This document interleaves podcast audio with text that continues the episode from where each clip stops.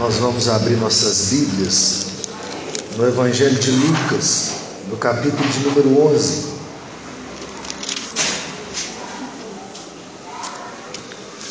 Evangelho de Lucas, capítulo 11.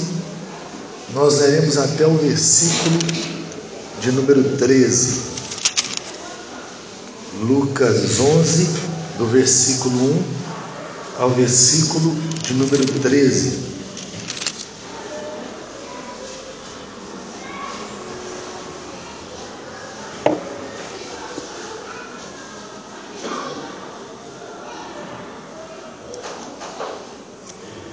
Diz assim: De uma feita estava Jesus orando em certo lugar. Quando terminou, um dos seus discípulos lhe pediu: Senhor, ensina-nos a orar, como também João ensinou aos seus discípulos. Então ele os ensinou: Quando orardes, dizei: Pai, santificado seja o teu nome, venha o teu reino. O pão nosso cotidiano dá-nos de dia em dia. Perdoa-nos os nossos pecados, pois também nós perdoamos a todo o que nos deve, e não nos deixes cair em tentação. Disse-lhes ainda Jesus: Qual dentre vós, tendo um amigo, e este for procurá-lo à meia-noite e lhe disser: Amigo, empresta-me três pães, pois um meu amigo, chegando de viagem, Procurou-me e eu nada tenho que lhe oferecer. E outro lhe responda lá de dentro, dizendo: Não me importunes, a porta já está fechada e os meus filhos comigo também já estão deitados. Não posso levantar-me para nos dar. Digo-vos que se não se levantar para dar-nos por ser seu amigo, todavia o fará por causa da importunação ele dará tudo o de que tiver necessidade. Por isso vos digo: pedi e dá-se-vos-á. Buscai e achareis. Batei e abri-se-vos-á. Pois todo o que pede recebe, o que busca encontra, e a quem bate abri-se-lhe-á. Qual dentre vós é o pai que, se o filho lhe pedir pão, lhe dará uma pedra? Ou se pedir um peixe, lhe dará em lugar de peixe uma cobra? Ou se lhe pedir um ovo, lhe dará um escorpião? Ora, se vós que sois maus sabeis dar boas dádivas aos vossos filhos, quanto mais o Pai Celeste dará o Espírito Santo àqueles que lhe pedirem. Acredito que o tema ele é muito claro. Você lê o texto de Lucas e você percebe que Jesus está falando de oração. Lucas é o evangelho que mais fala de oração. Todos os outros evangelhos, Jesus ora. Aparece mais ou menos umas quatro vezes Jesus orando. Quando vai para Lucas, é mais ou menos umas doze vezes que aparece Jesus orando. Jesus ora no momento em que vai ser batizado, e o texto fala que o Espírito Santo vem sobre ele. Jesus ora no monte e acontece aquela, aquela transfiguração. Jesus ora o tempo todo. Se tem uma coisa que Jesus ensina aos homens é a orar. E o ato de Jesus orar é uma coisa tão frequente que os discípulos querem aprender com ele. Jesus não tem um discurso sobre oração, Jesus tem uma vida de oração. E os discípulos se aproximam dele e pedem: ensina-nos a orar. É interessante isso. Raramente as pessoas elas estão preocupadas em aprenderem a orar. Orar talvez seja o maior benefício para a alma. A oração, junto com a leitura das Escrituras, é o maior benefício para a alma de alguém. Alguém que conhece a Jesus Cristo como Senhor e Salvador e não ora é, é como uma planta numa terra sedenta. Eu acho impressionante parar e pensar que há algumas razões que faz com que Deus não ouça as nossas orações. Antes de eu falar aqui o que faz Deus ouvir nossas orações. Se você está aqui hoje e fala, Deus não tem ouvido as minhas orações. Eu ouço minha vida inteira que há três respostas para a oração: que Deus fala sim, que Deus fala não e que Deus fala espera. Mas só há uma, uma razão que faz só um meio de Deus dizer não às nossas orações. Em todos os momentos nas Escrituras, há sempre a ação de Deus positiva em responder de maneira positiva a orações. Algumas coisas fazem que Deus diga não às orações. E me escute: Deus diz não às orações quando nós, primeiro, nós não pedimos. Tiago vai falar bem assim: vocês não recebem porque vocês não pedem. Daqui ele fala bem assim, mas há um outro problema: quando vocês resolvem pedir, vocês pedem para esbanjar nos vossos prazeres. Vocês oram para que a amizade de vocês com o mundo cresça. Vocês oram e vocês são o centro da oração. Deus não responde à oração de quem não socorre o aflito. Você vai para o texto de Isaías e dos profetas, e aí você vê um descaso da nação de Israel com o pobre, com a viúva, com o órfão e com o estrangeiro. E aí a Bíblia fala, Deus fala, quando vocês estendem as mãos, e a ideia de oração, eu escondo de vocês o rosto. Deus não pega em mão cheia de sangue. Deus não pega em mão de quem ignora o fraco. Deus não ouve a oração do impuro. É interessante, daquele que acha que pode viver uma vida em pecado, há um chamado de Deus ao seu povo à santidade. Santificai-vos, porque amanhã o Senhor fará maravilhas no meio de vós, e aí nós não recorremos aos meios de graça, você não recorre à palavra, você não recorre à oração, você não guarda os seus olhos do pecado, não guarda a sua boca do pecado, você não guarda as suas mãos e depois você quer orar e você quer uma resposta positiva de Deus. Onde há uma vida desenfreada em pecado, Deus não vai ouvir essas orações. Então, nesses casos, existe o não de Deus. Então preste atenção, o não de Deus, ele não está assim, é, ah, eu vou orar conforme a vontade de Deus e eu vou ouvir o não de Deus. Não, o não de Deus está atrelado a uma vida que não agrada a Deus. O não de Deus está atrelado a orações que não querem glorificar a Deus, mas toda oração que quer glorificar a Deus, me ouçam. Tem o amém de Deus. E esse texto aqui ele é absurdo. Porque esse texto fala de um Deus que atende orações, de um Deus que responde orações, mas eu preciso abrir um espaço para explicar uma coisa que de vez em quando eu falo aqui. Às vezes eu oro por alguém, às vezes eu peço a Deus por alguém que está enfrentando uma enfermidade,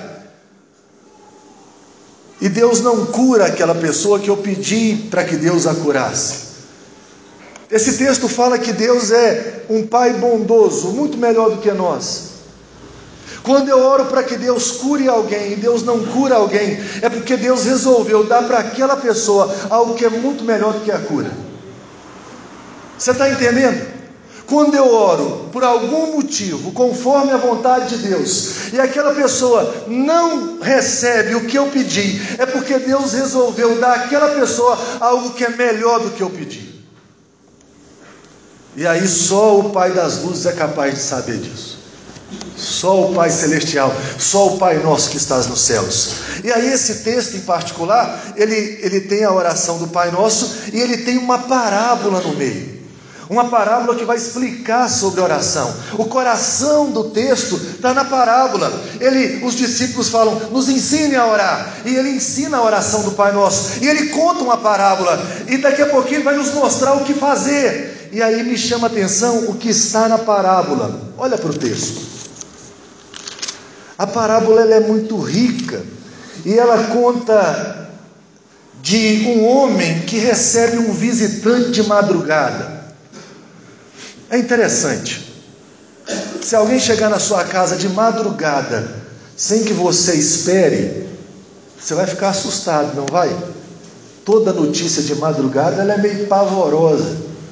Um telefone que toca de madrugada é assustador. Porque no geral ninguém vai ligar para a gente de madrugada, a não ser que seja um caso muito sério. Mas quando você fala nessa cultura aqui, você imagina que esse povo vive na beirada dos desertos e não dá para caminhar de dia. porque o, o sol é escaldante. Então esse pessoal começa a caminhar na hora que o sol está se pondo, quando está mais frio o dia. Então o cara vai viajar ali mais ou menos umas seis horas. Ele sai seis horas da tarde para uma viagem, vai chegar mais ou menos meia-noite na sua casa. Chega mais ou menos meia-noite na sua casa, mas quando ele chegou na sua casa, há um outro fator para essa cultura.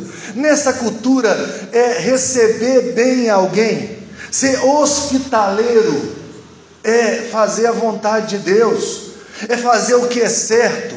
Você nunca alguém bateria na sua casa e você diria: aqui não há lugar para você. Você não faria isso. É ser alguém hospitaleiro. Mas chegou um homem ali e na casa que ele bateu na porta não tinha pão. No geral, dentro das vilas existia uma espécie de forno. Imaginem uma vila onde as pessoas moravam e havia um forno, e as pessoas acendiam um forno durante o dia. E aí você faria pão, pão para comer naquele dia, e tinha gente que fazia para o outro dia. O dono da casa parece que só fez o pão fresquinho para eles comerem na hora da refeição. Ele não esperava ninguém, nenhum amigo batendo na porta dele à meia-noite, mas um amigo chegou. E quando o amigo chegou, ele foi pego de surpresa. E aí ele faz o que? Ele vai na porta do vizinho e ele vai pedir pão ao vizinho. Ele vai pedir ao vizinho que, devia, que tinha pão na casa dele. E aí começa a ter mais ou menos a história do que nós queremos contar aqui. Eu acho interessante quando eu olho para esse texto, é que esse texto dá algumas razões por que o vizinho atenderia aquele homem de madrugada? Ele fala, primeiro, porque é amigo dele. Getúlio Vargas dizia uma frase interessante. Ele dizia bem assim: para os amigos tudo, para os inimigos a lei. É interessante que um amigo você atende a qualquer momento. Se é um amigo, acabou a conversa. Se é um amigo, a sua, a, a, sua disposição em entender qualquer coisa é outra. Se é um amigo, a disposição em atender um chamado é outro. Então a primeira coisa que o Senhor Jesus vai nos ensinar aqui é que o Pai que está nos céus está tratando aqueles que oram como amigo. Há uma necessidade, e o que leva alguém a orar? Uma necessidade. Toda hora que nós botamos os nossos joelhos diante, dobramos os nossos joelhos diante de Deus, nós estamos colocando uma necessidade diante de Deus.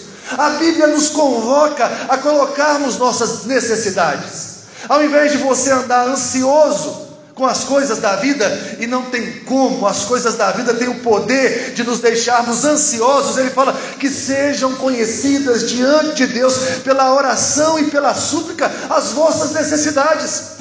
A oração, então, eu vou à oração porque existe uma necessidade na minha vida.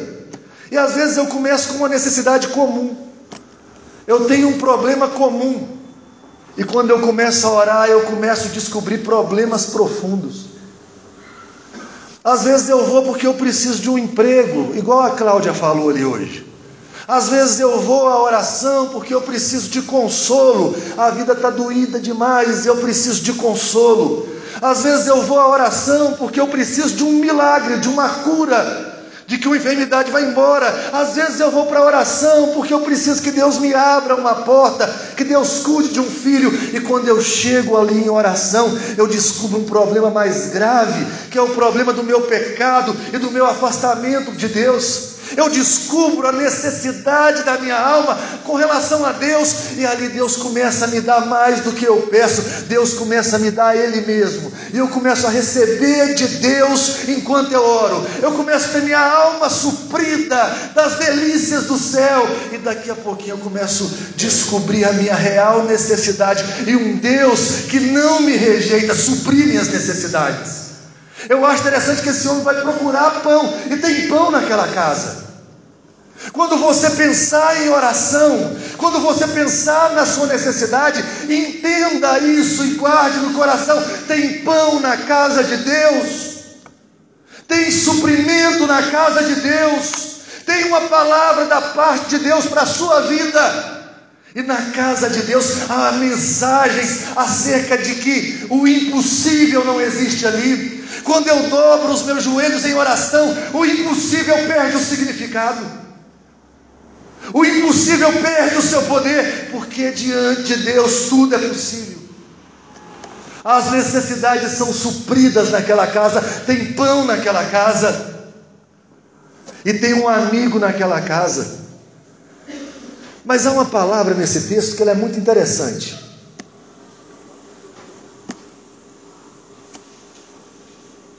Fala que se não fizer porque é seu amigo, fará por causa da importunação.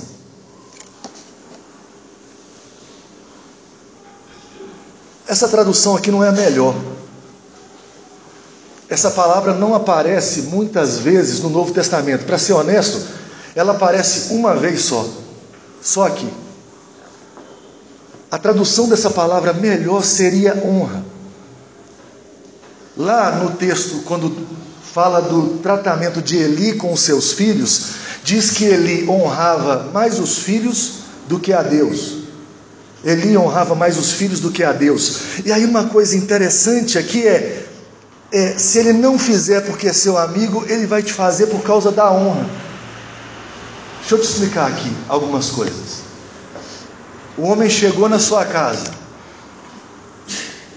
Qual que é a grande marca de uma grande hospedagem? Uma boa comida, não é? Quando você vai na casa de alguém, você é muito bem tratado, ele te deu muito mais do que uma boa cama. Ele te deu uma boa comida. E ele te deu comida farta. Tem casa que a gente vai e o pessoal assim chega a exagerar. Você não consegue nem comer tudo, né? Quando eu vou, então, eles acham que eu consigo comer uma casa inteira. Sabe? É comida que não acaba mais. E você fica satisfeito, você fala: como essa pessoa foi boa comigo? Como me tratou bem, pensou nos mínimos detalhes. Mas naquela, naquela sociedade aqui, aonde a hospedagem era uma coisa assim muito importante, se não tivesse comida, aquele viajante sairia falando bem assim: naquela vida, naquela vila, ele não nos, eles não nos tratam bem. Naquela vila, eles não nos dão comida. Então você imagina que aquela vila começaria a ser mal falada. E se ela é mal falada, os vendedores vão parar de querer fazer negócio ali. Então começa a cair o comércio naquela vila. E aí o que, que de imediato acontece? Para o homem que não tratou bem a visita, as pessoas começam a falar mal dele, as pessoas tacavam pedra nele e jogavam comida podre na porta dele. Acredite, isso acontecia, comida podre na, na porta dele. E aí, quer dizer, a honra para nós é um negócio diferente. Quando você pensa no Oriente, quando um político, por exemplo, no Oriente, ele faz alguma besteira, ele vai aos prantos na televisão chorando, pedindo desculpa, perdão, ou dá um tiro na cabeça. Tamanha desonra. Aqui não.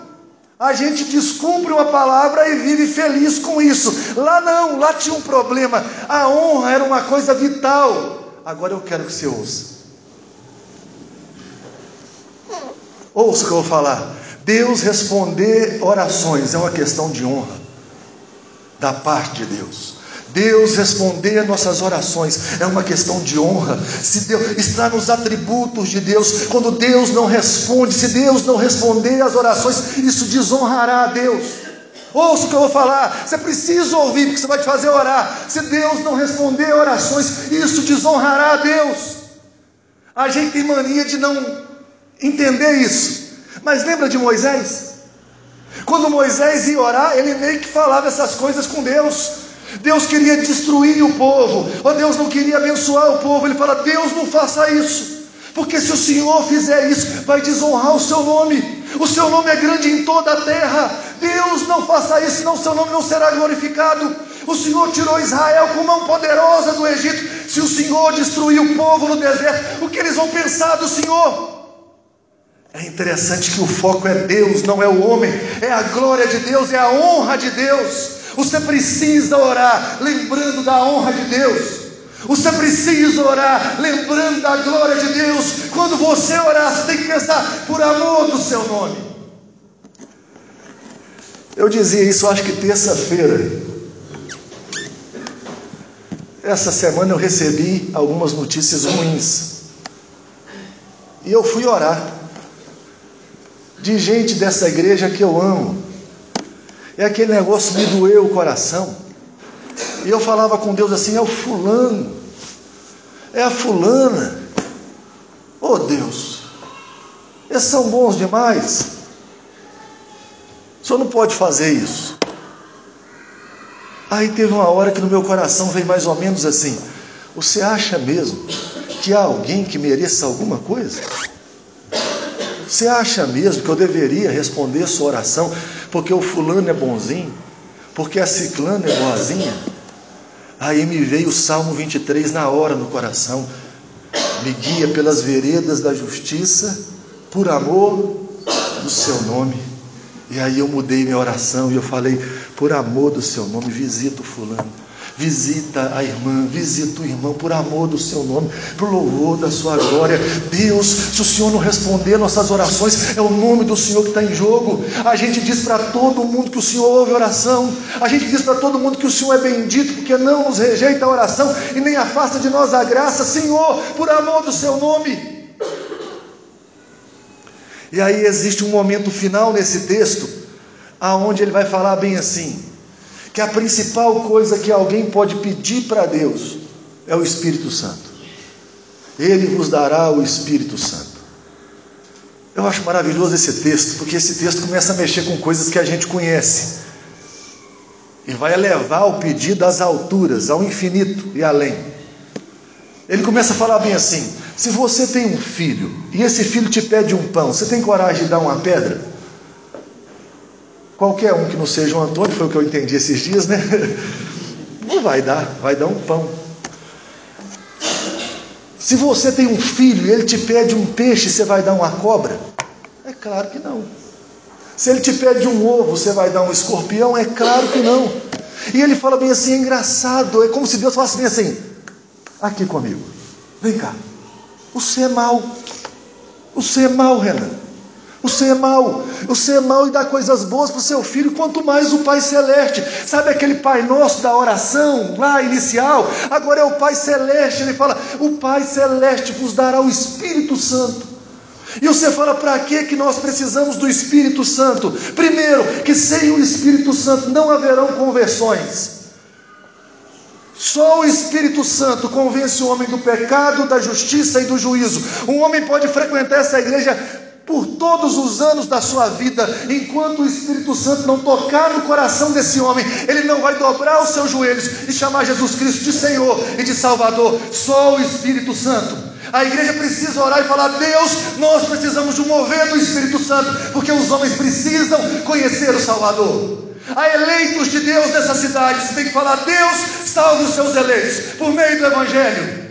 Deus, abra o meu coração, me impulsione de coragem. E aí, mas há um outro aspecto: o Espírito Santo dá poder à igreja. O Espírito Santo ele produz o fruto dele no coração do crente. Quando o Espírito Santo vem, paz, alegria, amor, bondade, benignidade, fidelidade, mansidão, domínio próprio. Isso começa a crescer dentro da gente. Você se torna um ser humano melhor.